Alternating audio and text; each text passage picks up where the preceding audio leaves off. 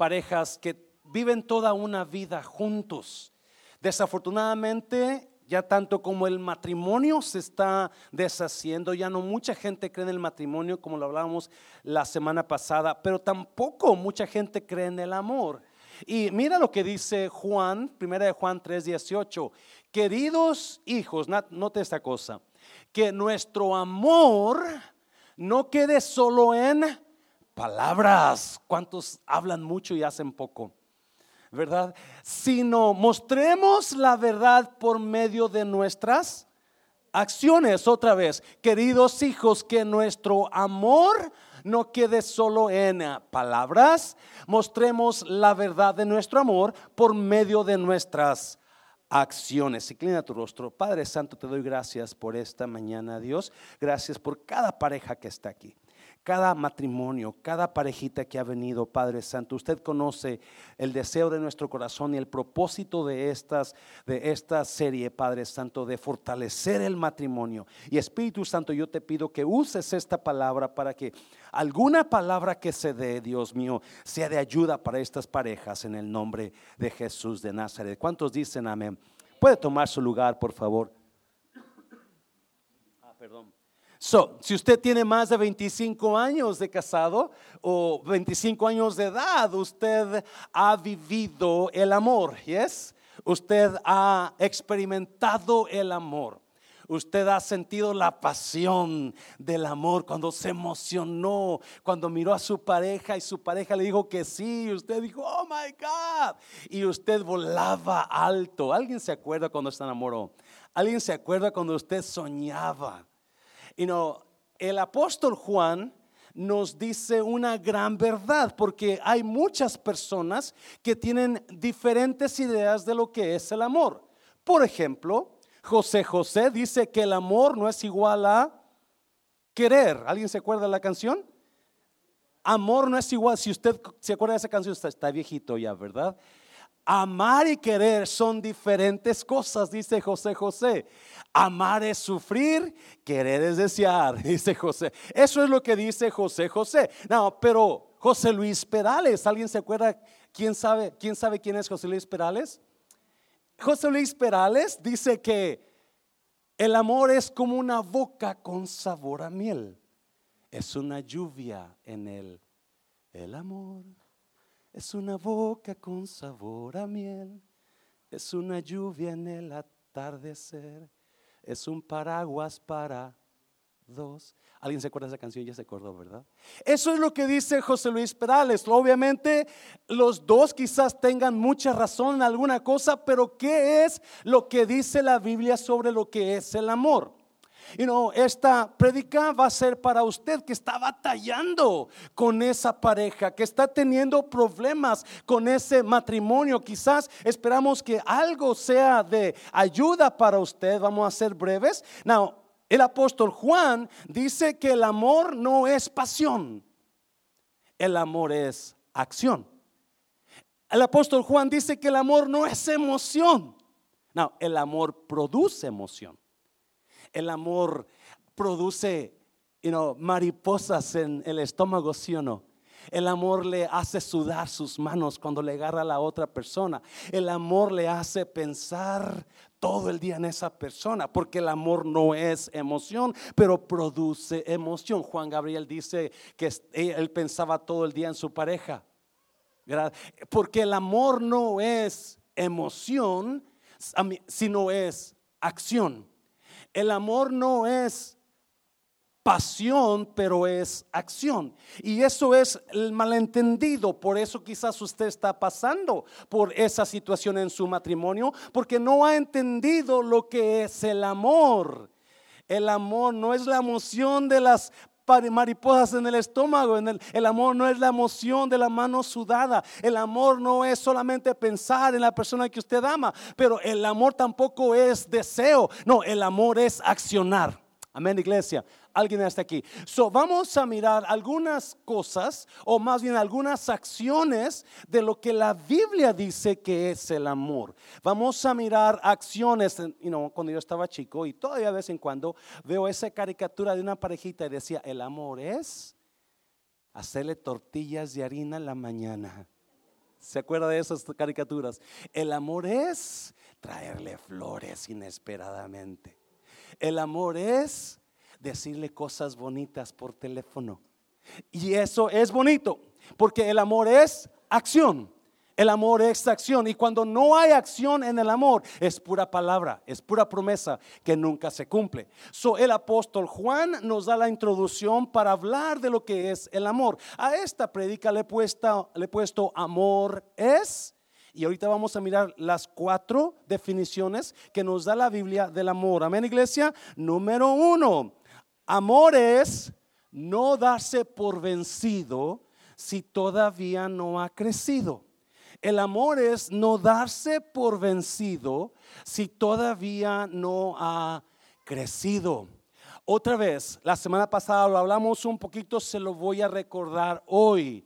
El matrimonio no fue hecho para resolver problemas. Hay muchas parejitas, hay muchos jóvenes, muchas jovencitas que creen que si se casan, los problemas de su casa, de sus padres, se van a terminar. Sus problemas de ellos se van a acabar. Pero el matrimonio no fue hecho para resolver problemas. El matrimonio tampoco fue hecho para crear problemas.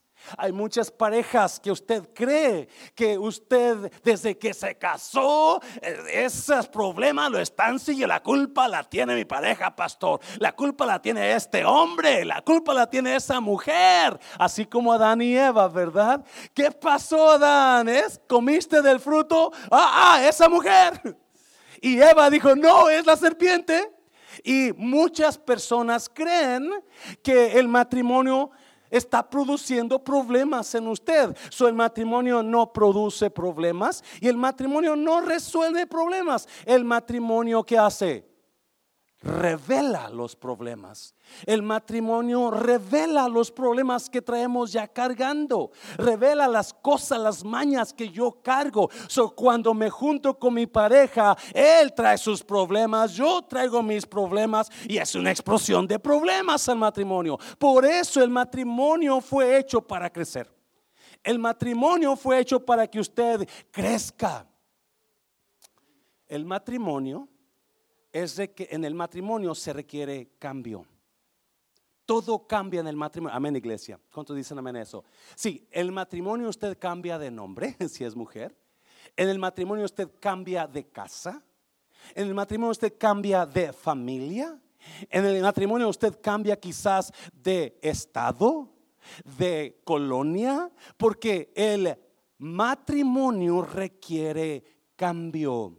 El matrimonio requiere un crecimiento. So, si usted está en una relación y quiere quedarse igual como antes estaba, usted no está creciendo usted está dañando su matrimonio, porque así como todo requiere cambio, también el matrimonio requiere un cambio en usted. ¿Me está oyendo, iglesia? El matrimonio requiere un cambio en usted. So vamos a ir al, versículo, capítulo 1 de Santiago. Hermanos míos, alégrense cuando tengan que enfrentar, ¿qué?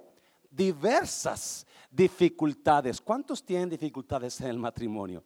¿Cuántos han pasado problemas, dificultades en el matrimonio? Y Santiago dice, cuando tú pases esas dificultades, ¿qué dice? Alégrate. A ver, ¿por qué?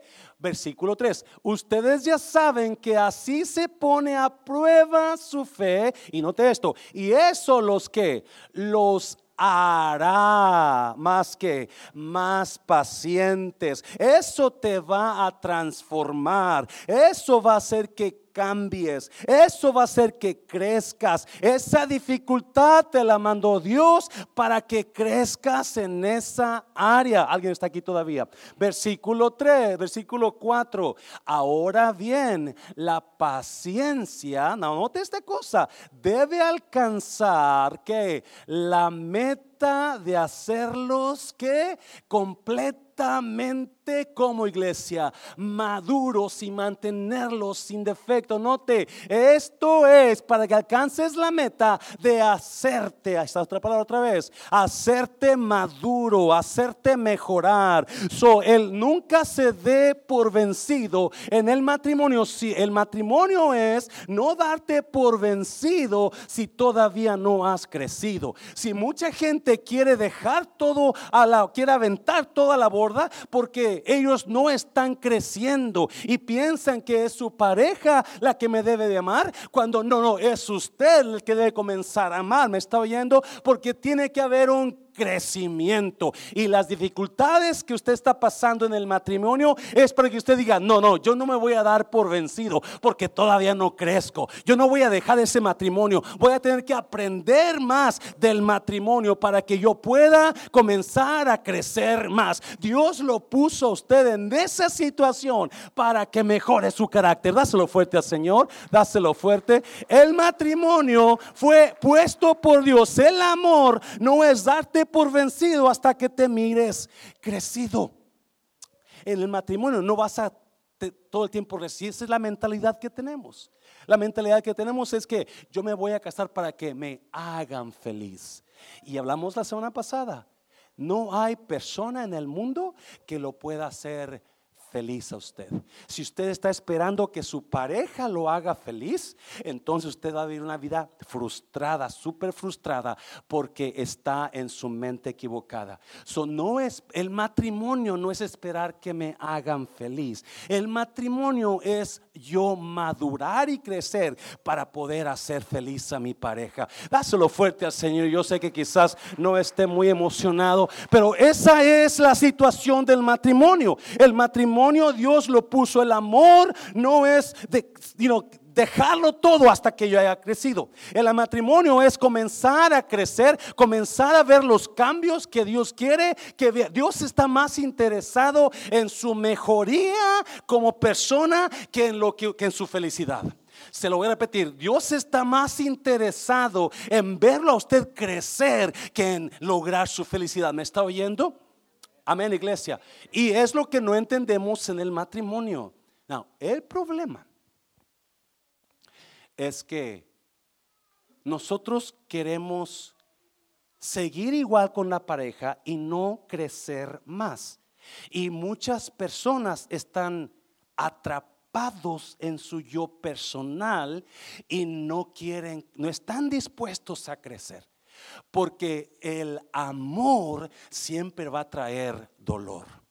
El amor siempre va a traer, va a traer daño, va a traer llanto, va a traer dolor. Si yo me acuerdo perfectamente, cada vez que yo me he enamorado, que no han sido muchas veces, ah, he llorado. Porque el amor produce dolor. El amar a alguien produce daño, produce Oh, me está. Cuando Cristo estaba en la cruz, Él le dolían los latigazos, Él le dolían las escupidas, Él le dolía cuando le clavaron su lanza. Y todo eso lo hizo por amor, porque el amor produce dolor. So, si usted está batallando con su pareja y usted siente que ya no soporta esa situación, ese problema, usted comienza a decirle a Dios, Dios, gracias porque me estás haciendo mejor. Gracias, yo me voy a quedar en esta situación y voy a mejorar yo para poder mejorar mi relación con mi pareja, porque el amor produce dolor y usted no crea que usted el matrimonio fue para que usted fuera feliz y siempre riendo, no, porque el amor produce dolor. Y mientras usted esté en esa situación, usted va a mejorar su vida y va a crecer. No se dé por vencido hasta que usted haya crecido. Dáselo fuerte al Señor, dáselo fuerte.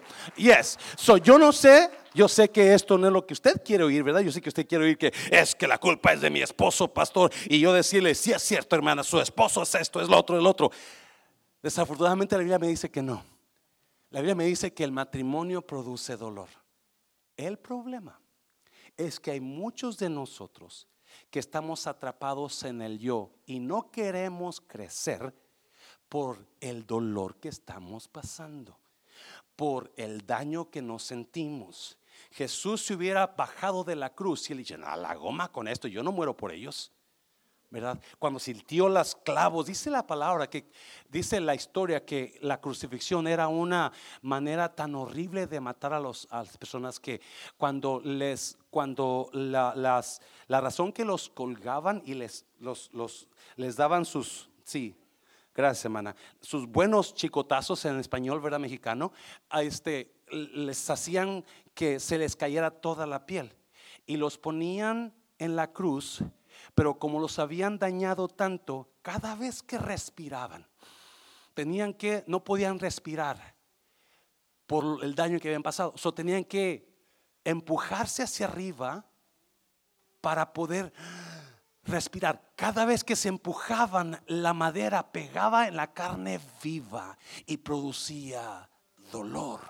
Y esa es la manera que muchos matrimonios quieren darse por vencidos cuando eso es lo que Dios instituyó en usted. Eso es para eso Dios le puso a su pareja, para que usted crezca, para que usted mejore, para que usted diga, "No, yo voy a soportar esto y voy a seguir amando a mi pareja, no importa cuánto esté batallando con ella." Dáselo fuerte al Señor, dáselo fuerte. No puedo decirle otra cosa. El problema con nosotros que si usted no se mira cambiando, porque muchos hombres, muchas mujeres, cuando ven el problema en la pareja, ellos rehusan seguir con la pareja. yo no voy a mantener esta situación con mi pareja, lo cual a veces sí es recomendable que se separen. Pero en este caso estamos hablando del amor. Y el amor me dice que usted fue puesto ahí para ayudar a su pareja a crecer también. So, cuando usted se quiera ir de esa relación porque no aguanta, usted no ha crecido, usted no ha mejorado. Usted sigue siendo el mismo, la misma de antes, porque nosotros nos convertimos en lo que vemos. El ser humano se convierte en lo que ve.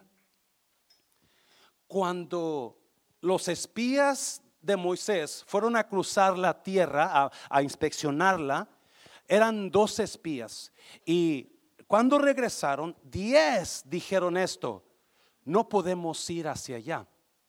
No podemos entrar a conquistar la tierra porque ahí miramos gigantes y nosotros nos miramos a nosotros como langostas o grillos. Nosotros nos miramos a nosotros como grillos y así nos miraron ellos a nosotros. ¿Y qué pasó? Esas personas que dieron ese reporte no entraron, se convirtieron en los grillos de los gigantes, en los grillos del miedo, porque nosotros nos convertimos en lo que vemos. Y si usted no se ve mejorando, si usted no se ve creciendo, su matrimonio va a batallar todo el tiempo, porque el amor es dolor.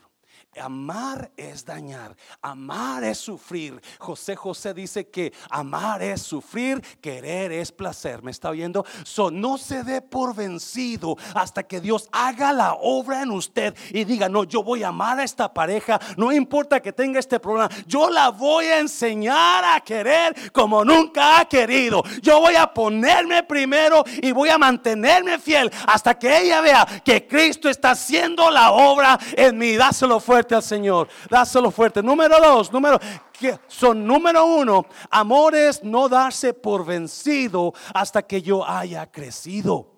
Amor es no darse por vencido hasta que Cristo haya hecho la obra en mí y deje de ser un inmaduro. Número dos, amor es, esta palabra amor, hacer de su matrimonio un espejo, no una ventana. ¿Cuántos dicen amén a eso? Ahorita se lo voy a explicar. Amor es hacer de mi matrimonio un espejo, no una ventana. Cuando yo estaba niño, tenía unos, no sé, seis años quizás, fuimos a visitar a una familia que vivían en un monte, arriba en un cerro. Muy bonita la casa, me encantaba ir allá porque había nopales, había frutas, había mangos y, estaba en, la pura punta del cerro y estaban las mujeres, mi mamá, mis, mis hermanas y la familia, las mujeres de ahí de esa casa, eran tres mujeres, no, cuatro mujeres, estaban tejiendo en la tarde. Y está, en la salita donde estaban había una ventana que daba hacia el prado, hacia el, el bajío allá, y bien bonito. Esa ventana es como estaba la casa arriba, se miraba hacia afuera y se miraba todo el campo, los, los sembradíos, o muy so te mirabas en la ventana y mirabas todo bien bonito, ¿no? Porque mirabas hacia lo exterior. Un día estábamos ahí, están las mujeres tejiendo y uno, yo estaba jugando con otros niños y de repente se oye un gritadero de gallinas afuera. Y corre una de las mujeres, doña Ramona se llamaba, ella nunca se casó, ahí vivió hasta a su muerte. Y doña Ramona va y ve y dijo, un gavilán y agarra una escopeta y yo corro a la ventana y veo, y veo, a, estaba el gavilán, se sentó, se paró en la rama de un árbol y nunca se me olvida esa imagen. Todas las gallinas, patos, uh, pavos, gallos, todo se pusieron en línea. Era una línea de, gallinas y gallos y patos y todo, como diciendo o vamos a defendernos unos a otros o aquí estamos, escoge quien quieras. Y el, gavilán ahí parado enfrente, mirando la línea de, de, gallinas y gallos y toda la cosa. Y yo dije, qué raro. Y viene doña Ramona y se apoya a la ventana con su escopeta y ¡pum! Y ahí cae el gavilán. Porque una ventana te permite ver hacia afuera, te permite ver lo exterior. Pero un espejo te permite ver a ti. Lucas 6, 41. ¿Por qué te pones a mirar la astilla que tiene tu hermano en el ojo y no te fijas en el tronco que tienes en el tuyo. Si amor es hacer de tu matrimonio un espejo y no una ventana, el problema es que la mayoría de matrimonios se han convertido en ventanas.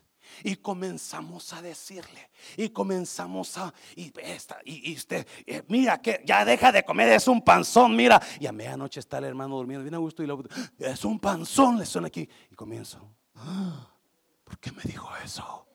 Y en lugar de estar bendiciendo a tu matrimonio, escuche bien, porque las palabras o llevan vida o llevan muerte, o llevan bendición o llevan maldición. Y la razón que muchos matrimonios están bajo maldición es porque su matrimonio es una ventana. Oh my God.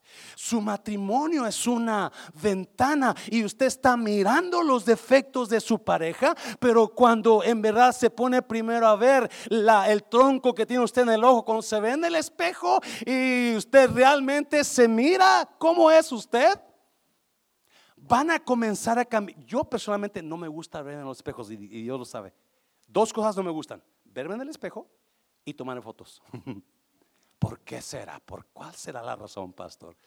No me gusta lo que veo. Cuando me veo en el espejo, digo, oh, ouch. No te vayas a quebrar, espejito, espejito. ¿Cuál es el más guapo de todos, verdad? No te rompas, por favor. Porque el espejo me enseña a mí quién soy yo. Y la mayoría de parejas están mirando por la ventana y han hecho una ventana de su matrimonio acusando, diciendo, trayendo maldición, trayendo muerte a su matrimonio, porque eso es lo que está dando. Las palabras de nosotros son semillas sembradas. Y cada vez que usted habla una palabra de muerte, eso está afectando a su, porque yo no sé si usted se da cuenta, pero dice que usted y su pareja son una persona. So, cuando usted habla maldición, cuando usted habla muerte a su pareja, todo se comienza a morir, todo se comienza, escuche bien por favor, Dios nunca va a bendecir matrimonios, ventanas. Se lo voy a repetir. Dios nunca va a bendecir matrimonios ventanas por la muerte que usted está dando a su matrimonio, por esas palabras hirientes, por esa, por esa boca está saliendo muerte. So Dios no, no puede cambiar lo que ya estableció. Y Él dice que la lengua o da vida o da muerte. Son matrimonios ventanas, nunca son bendecidos por Dios. Así como Dios nunca bendice la emoción, ¿se acuerda? Dios bendice la acción. La Biblia dice que si usted le da un vaso de agua a, su, a alguien, porque usted, aunque usted diga, no me cae, esta persona me cae gorda porque me pidió agua, y, usted siente esa emoción de enojo contra esa persona, pero como quiera le da el agua, eso va a producir bendición en usted. Dice Jesús, cualquiera que dé un vaso de agua a estos pequeñitos que creen en mí, de cierto les digo que no quedarán sin recompensa, porque la acción bendice a la pareja. Cuando usted hace lo que no quiere hacerle a su pareja, cuando usted habla lo que no quiera, cuando usted forza a usted a decir cosa buena de su pareja, así es igual en la ventana. Cuando usted habla palabra de maldición a su pareja y comienza a decirle cosas, usted está trayendo maldición, pero cuando usted dice la vida que cuando usted se mira en el espejo y usted hace lo que vio en el espejo, usted es bienaventurado. Y Santiago, so cuando usted hace de su matrimonio un espejo, no una ventana, usted está poniendo a su matrimonio en posición de triunfar en la vida. Dáselo fuerte al Señor. So no haga amor. Amor es hacer de su matrimonio un espejo, no una ventana. Amor es hacer de su matrimonio la verdad yo me miro primero y tengo que trabajar en mi yo primero antes de tratar de acomodar a mi pareja segundo. Cuando yo comienzo a amar, cuando yo comienzo a perdonar, cuando yo comienzo a hablar vida sobre mi pareja en lugar de maldición, entonces Dios va a traer bendición sobre ese matrimonio. Entonces el amor realmente se va a hacer lo que es acción de amor. Dáselo fuerte al Señor, dáselo fuerte. Voy rápido, voy rápido porque ya es tarde. Número tres, número tres. Es más, antes ya el número tres, you know, cuando usted hace de su matrimonio un espejo, no una ventana, usted está rehusando mirar los defectos de su pareja. Puede usarlo Puede usar la ventana para seguir mirando lo que su pareja está haciendo. Pero si hace un espejo, usted dice, no, ya no voy a usar la ventana, voy a usar el espejo. Ya no voy a seguir mirando hacia lo exterior, voy a mirar en mi interior. Y cuando usted hace eso, usted está automáticamente ignorando los defectos de su pareja. ¿Alguien me está oyendo, iglesia?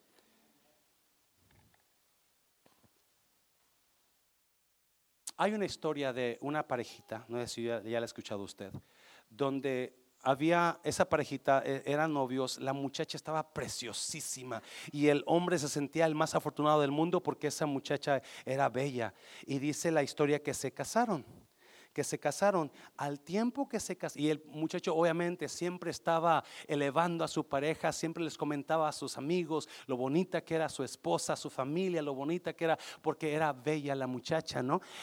Con el tiempo, la muchacha sintió mal y fueron al doctor. Y el doctor le dijo a la señora, le dijo esto, tienes un problema en la piel, te van a comenzar a salir manchas. Eventualmente esas manchas van a cubrir todo tu cuerpo y todo lo bella que eres se va a ir. Desafortunadamente no hay medicina para combatir esa enfermedad tuya de la piel. La mujer no sabía que el esposo estaba oyendo. Y la mujer comenzó a llorar. Dijo, oh my God, mi belleza se va a ir. Mi esposo me va a dejar. Mi pareja se va a cansar de mí cuando vea qué fea estoy por las manchas. Me va a dejar. Pero ella sola nunca le dijo a su esposo, pero su esposo. So, un día el esposo salió de viaje, antes de que se pusiera muy manchada la señora, salió de viaje. Cuando regresa, tuvo un accidente y quedó ciego. Quedó ciego, so llega con su esposa, lo traen al Señor. ¿Qué pasó, honey? Tuvimos un accidente y ya no puedo ver. ¿Y cómo puede ser posible?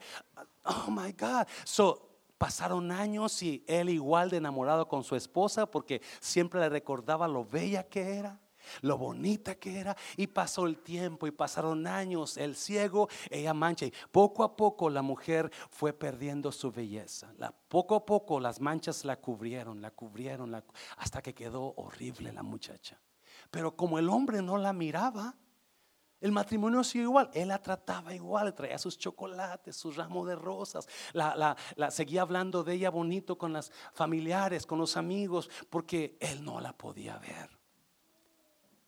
Al final un día la mujer muere y el Señor le pega, muy duro la muerte de su esposa.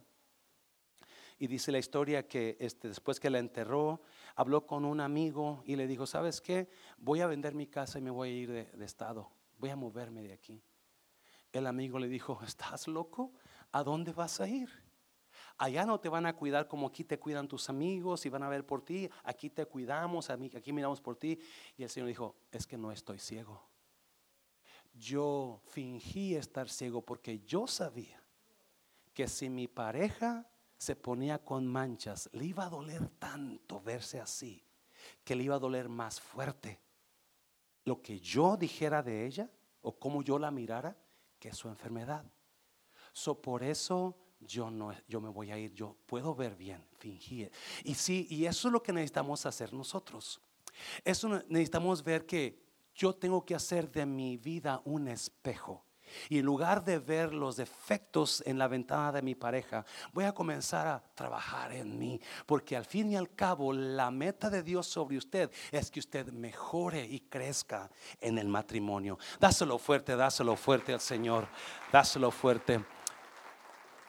Yo no sé cuántos de ustedes tienen que hacerse los ciegos para que usted ya no diga cosas a su pareja.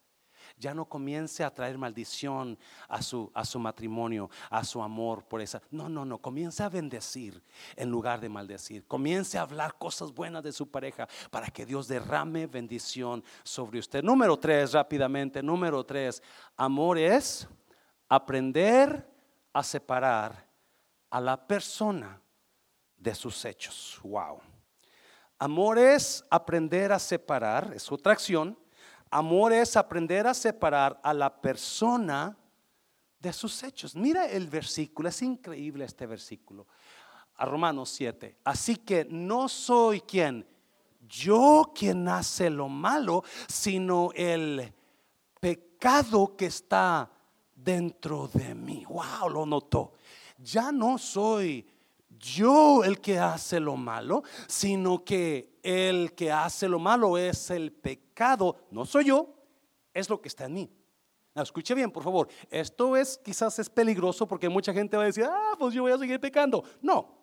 El hecho de que usted no sea lo que usted hace, porque esto me enseña que su pareja no es lo que su pareja hace. Su pareja no es esa persona que usted cree que es.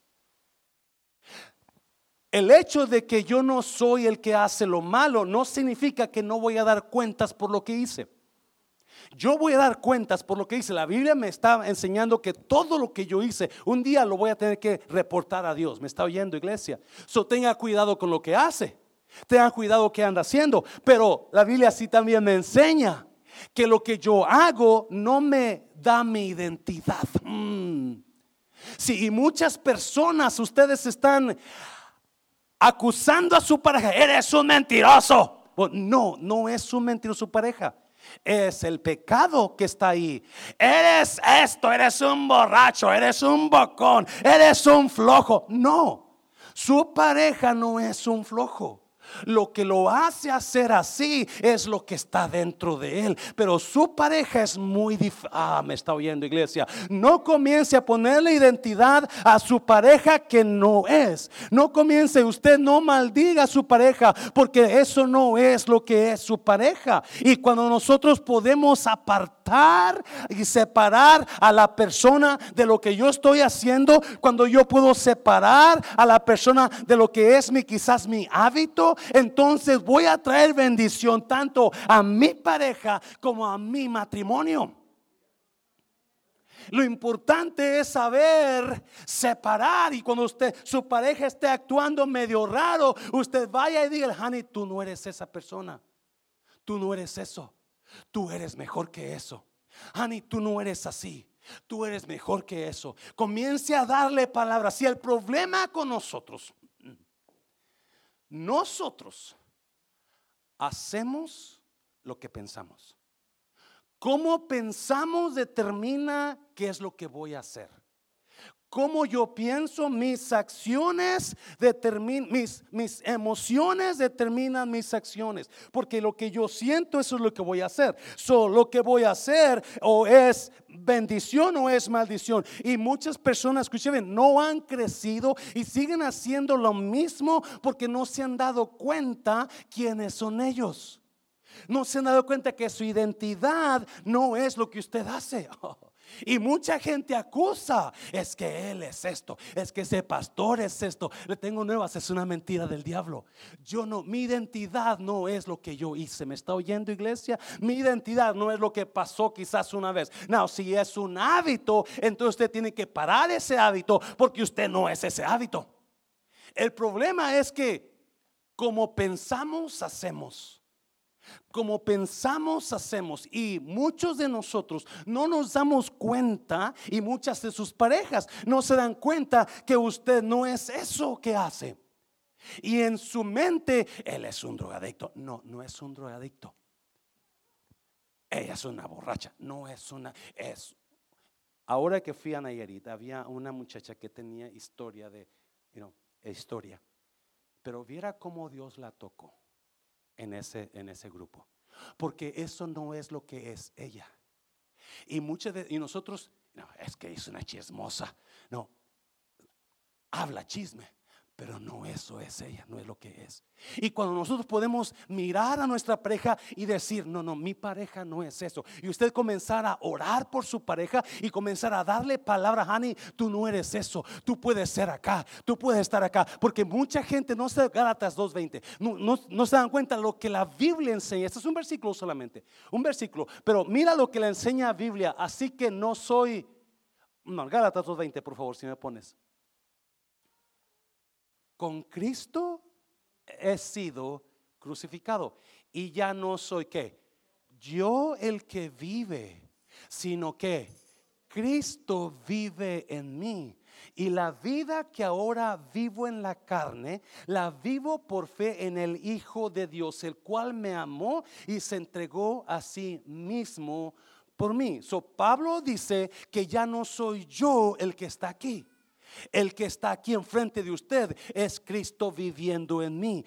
mi yo se acabó, mi yo se terminó. ¿Me está oyendo iglesia? Pero como pienso, como no sé esa verdad, la verdad de Dios es que usted no es como piensa usted que es, usted no es lo que su pareja dice usted que es, usted no es lo que la gente dice que usted es, usted es lo que dice Dios que es. Y Dios dice que usted es poderoso, que Cristo vive en usted, que tiene el poder del Espíritu Santo, que usted puede cambiar, que puede parar esas mañas, esos hábitos, cuando usted encuentre esta verdad y lo que usted comienza a poner en su mente, yo no soy eso, yo no soy un pecador, yo no soy un borracho, yo no soy una chismosa, usted automáticamente va a parar de hacer eso porque sabe que su identidad no es eso, su identidad es aquel que está arriba. Dáselo fuerte al Señor. So usted comience a mirar y a separar a su pareja, amar es separar a mi pareja de los hábitos que tiene. Amar es poder decir, no, este no es mi pareja. Y si usted entiende eso, usted va a tener un matrimonio excelente. Y si su pareja también lo entiende, ese matrimonio va a comenzar a fructificar y a caminar y a mejorar. Unos y otros mejorando. Se me está oyendo, iglesia. Unos y otros caminando hacia adelante, perdonándose y ayudándose. Dáselo fuerte al Señor, dáselo fuerte. Yes. Número cuatro, amores decidir amar a mi pareja tal como es. Amor es decidir amar, acuérdese, amor no es emoción, amor no es pasión, amor es acción, gracias hermana. Amor es hacer algo por ese amor que tengo por esa persona. Muchos hombres dicen, te voy a traer flores. Y nunca las trajeron. Porque no aman. Ouch. Porque amar es dar. Acuérdese, usted, usted puede dar sin amar, pero nunca va a poder amar sin dar. Y hay mucha gente que da, pero no ama. Desea, lo hace con propósitos de otra manera, índole, lo hace para quedar bien, lo hace para recibir algo a, cambio, pero no está amando, porque usted puede dar sin amar, pero jamás puede amar sin dar. Y cuando usted entiende eso, usted va a dar todo lo que estamos hablando aquí. So, ¿Qué es el amor? El amor es aprender a amar o decidir, porque el amor es una decisión. El amor no es emoción, el amor no es pasión, el amor es una decisión. Y es. Me costaba mucho cuando yo andaba en mi juventud y andaba noviando, me costaba mucho pensar así. Pero ahora que ya estoy un poquito más grandecito, me he dado cuenta que no, usted decide. Es que mi pareja, pastor, grow up, crezca y comience y decida a amar. Alguien está aquí, iglesia. Es que ella, es que él. Wow, shut up. Comience a crecer, comience a amar, decida amar o sálgase. Pero están viviendo en un infierno porque no han decidido amar. Mira el versículo, mira el versículo. Y sobre todo, ámense como profundamente porque el amor es capaz de perdonar. En otra versión dice borrar muchas ofensas. En otra versión dice todas las ofensas. No hay poder más poderoso que el amor.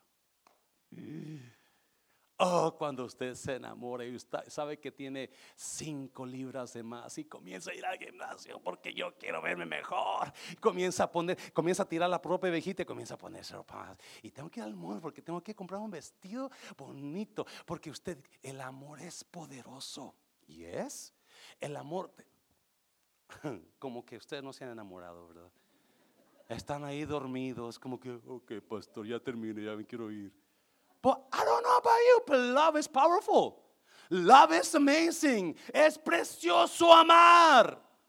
Es precioso, aunque no me amen, qué bonito es amar.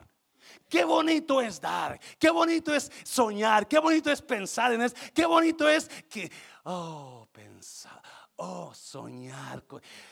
Porque amor es lo más poderoso que hay en la tierra.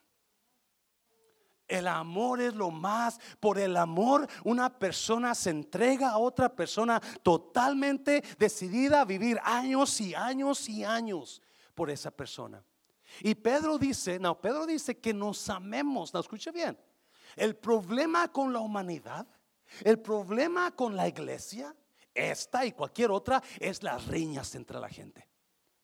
Y yo me quedo sorprendido de cómo siendo creyentes andamos pleito y hablando y diciendo, y, y porque no amamos. Pero Pedro dice que nosotros podemos amar. Pedro dice que nosotros podemos amar, no importa, es más, Jesús dijo, amad a vuestros enemigos. Si Dios lo dijo es porque lo podemos hacer. Él no te va a hacer que hagas algo que Él sabe que no puedes. Él te dio el potencial de amar. si usted está cansado de su matrimonio, no está amando a su pareja. Y yo no le digo que se divorcie, no, pídele a Dios que le dé ese amor. Porque no hay, no hay pareja que no pase por esos conflictos, pero no porque no amen, porque no deciden amar porque no deciden. Y están peleando y están llevándose la vida como perros y gatos y están pasando cosas horribles simplemente porque usted se le olvidó amar. Oh, you just want, don't, don't love, you just want love. You decided not to love, but okay. So, you know, there you have it. Have it your way. Hágalo como usted quiera. Pero la Biblia me dice que las personas más felices son las que aman. Las personas más, sí, son las que más sufren, pero son las que más aman. Termino con una historia. Había una mujer muy bonita. Su esposo era un mujeriego. Recuerdo la primera vez que yo me di cuenta del amor de esa mujer, porque esa mujer era mi madre. Y una vez yo estaba trabajando con mi papá y un compadre de él. A mediodía me dijeron, vamos a ir por el cheque, por los cheques, te vamos a traer de comer. ¿Quieres de comer? Y ya me dijeron, les dije, sí, me traigo un pescado, la, la negrita, mucho marisco. Y se fueron, yo estuve esperando a mi padre y a su, y llegó la una, las dos, las tres de la tarde, cuatro, cinco, seis, se oscureció, nunca llegaron. Y pues yo agarro los caballos que tenían ellos ahí con los que andaban cultivando la, la siembra y comienzo a caminar y llego a mi casa y le dije mamá, le dije, a mi papá se fue y no ha llegado. Ah, está bien, hijo. Y llegó la noche, cenamos, nos acostamos a dormir. Y yo me acosté y a, a medianoche me despierta luz. Y yo abro los ojos y yo veo a mi madre, mi papá no había llegado, y yo veo a mi madre en un sillón frente de la puerta, así como yo estoy ahí, frente de la puerta, tejiendo, está tejiendo y llorando. Y yo, mamá, ¿qué estás haciendo? Ya duérmete, ya es noche. Estoy esperando a tu padre, mi hijo. Ah, ok, yo no pensé nada más, no voy a dormir. Eso se hizo todo fin de semana. Mi padre llegaba el sábado o el domingo o hasta el lunes, todo borracho, andando con mujeres. Le supe muchas mujeres, tengo medios hermanos por ahí. Ah, pero cada, cada fin de semana, usted si iba a la casa a la una de la mañana, a las dos de la mañana, iba a encontrar a mi madre, no acostada, la iba a encontrar en el sillón, esperando a su esposo, esperando a su esposo que amaba. Recuerdo que con los años ella se enfermó y una de mis hermanas le dijo, mi padre tiene la culpa, yo no sé por qué no lo has dejado. Ella dijo estas palabras, dijo, mi hija, no hables así de tu padre. Si yo regresara atrás, me volvería a casar con él. El amor que le tenía. Muchas veces miré a mi padre rechazarla porque le decía, Julio, dame un beso. Y él, ah, acabas de comer cebolla. You porque así era mi padre. Y la dañó, pero ella se mantuvo ahí, se mantuvo amando. Mi madre murió cuando él mi padre tenía 61 años, casi mi edad. No que yo tenga 61, pero unos 20 años más le voy a llegar ahí, ¿ok? Y mi, madre murió y ah, todos, todos los hermanos sabíamos qué iba a pasar mi padre no va a tardar en traer a una mujer aquí. Porque eso es lo que él le dio a su esposa. Infidelidad, daño. Pero ahí estuvo la mujer, ahí estuvo la esposa. Enterramos a mi madre. Años después, mi padre nunca se casó. Y es más, desde que mi madre murió, nunca, nunca le supimos de otra mujer. Y me acuerdo que un día le preguntamos, papá, ¿por qué no te has casado? Y dijo, no jamás le voy a volver a hacer otro daño. Decía Bartolomé, a mi Bartola la oía mucho. A los años, mi padre murió. Mi mamá cumple años este 14 de febrero. Cada 14 le celebramos sus hijos su cumpleaños porque ella nació en el 14 de febrero. Mi papá murió unos días antes del 14 de febrero. El día que lo enterramos, lo enterramos en la misma tumba de mi mamá en su cumpleaños de mi mamá. Y yo me quedé sorprendido. Tanta mujer que lo quiso jalar, tanta mujer que se lo quiso quitar. Pero al final de cuentas, el amor de mi madre venció. Y ahí lo tiene para siempre con ella en su tumba. Porque el amor siempre tiene el poder para ganar. El amor es lo que va a hacer que su matrimonio vuelva a florecer. Cuando usted decida amar, no importa los efectos, no importa cómo eso, usted decide hacer eso a un lado, no ver por la ventana, sino ver por el espejo y usted decide amar a su y decir, yo voy a amar, no importa si es lo último que hago en la vida, yo decido amar a mi pareja. No importa qué hemos pasado, no importa qué hemos vivido, yo voy a decidir amar como como Pedro dice, amaos con amor fraternal. Jesús dijo esas palabras en Mateo 5. Dijo esto. Ustedes son la luz del mundo. Una ciudad cimentada en un cerro alto no se puede esconder. Ustedes son la luz. En nosotros hay capacidad para amar. En usted hay una capacidad para amar a esa persona que tiene un lado, a esa persona que quizás le ha hecho daño. Usted puede amar. Usted puede, porque Jesús dijo, tú eres luz. Y usted es como un faro es, me imagino así cuando Jesús dice, en la medio de la noche, donde su pareja anda quizás mal, perdida, quizás su pareja anda confundida, pero el la luz de su faro la va a volver a traer hacia usted. La luz de su faro es lo que va a traer. Jesús dijo, así alumbre vuestra luz delante de los hombres. Usted tiene la capacidad para dar amor. Usted tiene la capacidad para perdonar esos defectos. Usted tiene la capacidad para ayudar a su pareja a mejorar. Y en lugar de pisarla, levantarla hacia arriba en el nombre. Dáselo fuerte al Señor. Dáselo fuerte. Cierra tus ojos. Cierra tus ojos. El amor es acción. ¿Sabía usted que, así como está, no, no cierre los, no abra los ojos, ¿sabía usted que usted no ama porque no tiene la fuente de amor en usted? Jesús dijo estas palabras, el apóstol Juan dijo estas palabras, nosotros amamos porque Él nos amó primero. Para que usted pueda amar, algunos de ustedes están pensando, yo no puedo amar así, yo no puedo perdonar a mi pareja, yo no puedo encubrirle sus faltas, yo no puedo, no, no, es porque no tiene el amor de Dios. Nosotros amamos porque Él nos amó primero.